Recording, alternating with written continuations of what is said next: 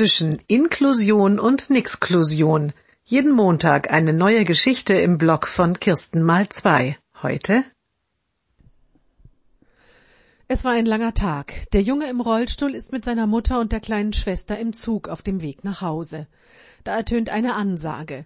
Im nächsten Bahnhof ist die Personenbeförderungsanlage defekt. Der Ausstieg für Fahrgäste im Rollstuhl ist deshalb leider nicht möglich. Da kann man nichts machen, erklärt der Schaffner der Mutter noch einmal persönlich.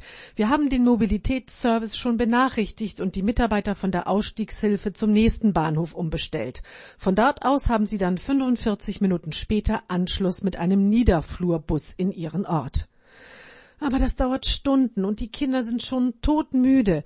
Kann uns nicht jemand beim Aussteigen helfen? Mein Sohn wiegt keine 40 Kilo und der Rollstuhl ist auch nicht schwer, bittet die Mutter. Nein, das geht nicht, sagt der Schaffner.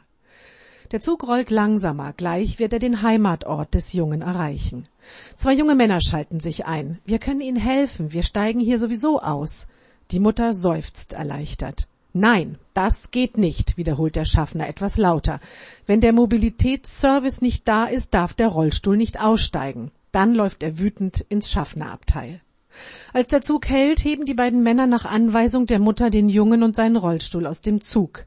Über den Bahnsteig scheppert dazu die laute Stimme des Schaffners aus einem Lautsprecher. Das Aussteigen des Rollstuhls ist hier verboten. Das Aussteigen des Rollstuhls ist hier verboten. Die kleine Schwester fängt an zu weinen. Schluchzend sagt sie zur Mutter und den Männern, aber das ist kein Rollstuhl, der hier aussteigt. Das ist mein Bruder.